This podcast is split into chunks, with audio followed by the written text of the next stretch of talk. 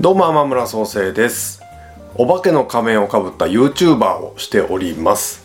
お金に関するお話をしてるんですけども YouTube チャンネルの方ではお得系とか節約系の話が中心でしてまあビジネスのね話っていうのはあまりしていないんですよね。で僕はどちらかというとですねビジネスの話とかお金を稼いでいく系の話っの方が好きなんですよね個人的に。好きですし興味がありますし、えー、そっちの方が得意かなっていうふうには自分では思ってるんですね。ただしちょっと YouTube チャンネルの方ではお得系の話が伸びてしまった手前なかなかねビジネス系の話とかっていうのは実はできてないんですよね。あのー、視聴者さんの特徴というのがお得系とか節約系とかの話が好きな人。まあそういったことを知りたい人っていうのがメインになってますんで、なかなかね、そういった方向けにビジネスの話をしても、ちょっと耳障りになっちゃって、部分があるんで、えー、メインチャンネルの方ではできないということで、えー、ポッドキャストの方ではね、あの、ビジネスの話をガンガンしていきたいなっていうふうに思っております。で、今日のテーマはですね、えー、環境のせいであなたのスキルは月収20万になっているかもしれませんよっていう話なんですね。でですね、これはね、もう極論を言ってしまうと、あなたのスキルはね、何も月収20万円に限られているわけはないと。いうふうに僕は思うんですよね。えあなたのスキルはもしかしたら月収100万円かもしれませんし、月収200万円かもしれません。ただし、それはね、あのー、環境によって左右されまくるっていう部分が大きいんですよね。えー、会社員であったら、どれだけスキルがあって、どれだけすごい才能があって、営業成績もすごい良くてとかね、えー、そういった方でも、えー、月収はそうですね、100万円もらうなんていうのはなかなかないとは思うんですよね。会社員の方で。なので、月収2、30万、40万、まあ、よくて50万とかなのかな。あまり50万もらってる人もね、聞いたことはないですけど。うん。なので、えー、環境によってね、本当にそこの月収っていうのが、えー、スキルっていうんですかね。スキルに対して見合うだけの収入っていうのを、えー、いただけないと。それはもう全ては環境次第だと思うんですよね。それってすごくもったいなくて、ネットビジネスだったらそんなことはありえないんですよね。ネットビジネスだけじゃなくて、リアルビジネスでもそうですよ。本当に稼ぐ力があって、月収100万、200万稼げるだけのスキルがある方は、それに見合った月収をしっかりいただいているということなんですね。だから実力主義っていうふうにも言われたりもしますけども、実力がそのままストレートにやってくるっていう環境がビジネスの環境なんですよね。でも、日本人のね、大半はやはり会社に所属していて、で、そういった環境のもとやっている方が大半なんで、環境によってスキルがうんうまく発揮できていない、まあ、スキルをうまく発揮させたところで収入が、えー、そのスキルに見合っていないという感じなんですね。これってすごいもったいないなと思って、だからってね、環境をじゃあいざスパッとね、変えましょうよって言ってもなかなか変えれないんですよね。もうそれはすごくわかります。僕自身もね、その、えー、っと、会社員を辞めて、えー、独立して個人事業主になって、今、ようやく1年が過ぎたところなんですけども、やっぱりね、会社員として、それこそ10年以上、えー、大学を卒業してからやってきたんで、それをね、いきなり、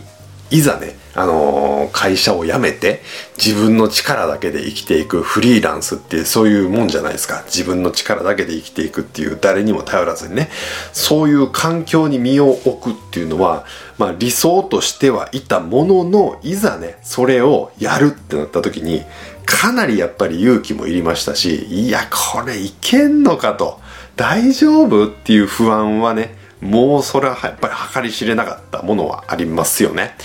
やっぱそこの不安とか、うん、勇気が出ないとか、なかなか、えー、行動に至れない、決断できないみたいな部分を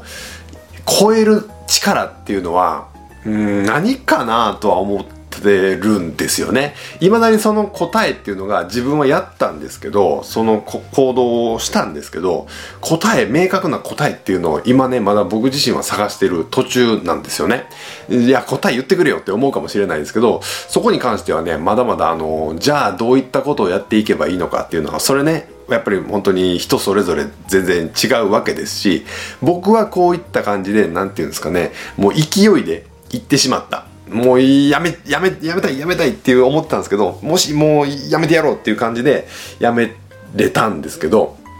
なかなかそういうね、やめれない人もいるわけじゃないですか。環境をね、ガラッと変えれない。だからその環境を変える力っていうのは、うん、やっぱり積み重ねとか行動の積み重ねで結果を残して、例えばまあ僕の場合だったら、何、何のその手応えもなく、えー、思いつきで会社員を辞めたわけではないんですよね。副業をしてまして、えー、2015年から副業をして、2018年に会社員を辞めようっていうふうに思うんですけども、3年間ですね、ほぼほぼ毎日、本当に毎日ですね、ブログアフィリエイトっていうのをやってまして、まあ、ブログで記事を書いて、えそこからま商品を紹介したりしてお金を稼いでいくっていう副業なんですけどね、えー、毎日本当にね、文章を書かなかった日はないですね。どれだけしんどくても、どれだけ会社の飲み会とか、まあ会社付き合いとかね、があったりしても、えー、たとえしんどくても行だけ文章を書こうとかね、えー、そういった形で毎日毎日必ず文章を書く機会、書く習慣っていうのをつけて、で、それを守ってきたんですね。だから本当にやっぱりね会社員で時間もないですしあの平日の夜とかしかなかったりあとはまあ休日1日とかしかなかったりするんでなかなか時間的には取れない部分っていうのは多い大きいんですけどそんな中でもうーんとやっぱりね絶対に毎日続けるっていうことを、えー、継続しようとここだけは本当にルールとして守ってきたんですねで、やっぱり結果は全然ね、3年間ですからね、結果、本当にすぐ出た、出て欲しかったですけど、まあ苦しい時期でしたね。別に、ね、副業なんてやめてしまえば、そんな苦しみも、あの、味わうことはなかったんですけど、なんかね、やっぱりね、自分の中で、こう、副業にせっかく出会ったんだから、なんか一花咲かせたいじゃないですけど、やっぱりね、あの、まあその頃はね本当にお金お金っていう感じだったんですけど今となってみたらね別にお金以外のものもたくさん得れましたし、えー、人との付き合いとかねそういったものも得れたんですけどまあその当時はね本当に分かってなかったんでとにかく月収何十万副業で稼ぎたいとかねそういったことを目指してたんですけどもなかなかそれすらね達成できなくて結構辛い日々を過ごしててでそういった積み重ねがあってようやく結果が出てでその結果が出たことをきっかけにじゃあもっとっていう感じで環境を変えたんですね。うん、なのでやっぱりねその、えー、どうしても会社員だけまあ会社員やりつつ副業をやればよかったんでしょうけどそれ以上のものというか、まあ、自分自身のチャレンジとかそういったものも含めてよし環境を変えようと思って僕の場合は変えたということなんですね。でまあなかなか環境を変えれない人が多いと思います。でそれでもねやっぱり日々ね、あのー、頑張っていらっしゃる方も多いと思うんで、その方は本当にね、下を向かずに、あのー、苦しいこともあるでしょうし、えー、乗り越えれないような壁が何回も訪れてきたりね、っていうのも僕も何回も経験しました。本当にその度に悔しい思いもして、くそ頑張らにたいけど、なかなかうまいこといかへんな、みたいなこうジレンマを抱えながらね、やってきたんですけども、えー、それ乗り越えたらね、本当にね、のの面白いように結果が出たりもしますしいろいろねあの思いがけない出会いとかもあったりしますしね、えー、本当にね頑張っていったら日々ね頑張っていったらいいことは絶対に起きます、えー、環境を変えれるっていうのもねあの本当に環境なんか今までずっと変えれなかったのになんかひょんなことからポッて環境を変えれたりもするんでね、えー、そういった感じでまああの環境でね本当にスキルを殺してしまうのがねあの一番もったいないと思うんでまずはね何か会社員以外のことで、えー、スキルを活かせるようなことを始めていってもらったらなっていうふうに思います。で、ポッドキャストではですね、あの、理路整然とした話ではなくてですね、テーマに沿って僕がアドリブであの、お話をしているんですけども、えー、理路整然としたメルマガっていうのをね、あの、書いてます。じゃあ、理路整然としているからすごく読みやすいのかって言われるとそこはね、あまり追求しないでほしいんですけども、ビジネスに関するメルマガっていうのをやってまして、ぜひね、興味がある方はメルマガ登録していただければというふうに思います。それでは今回は以上です。バイナラー。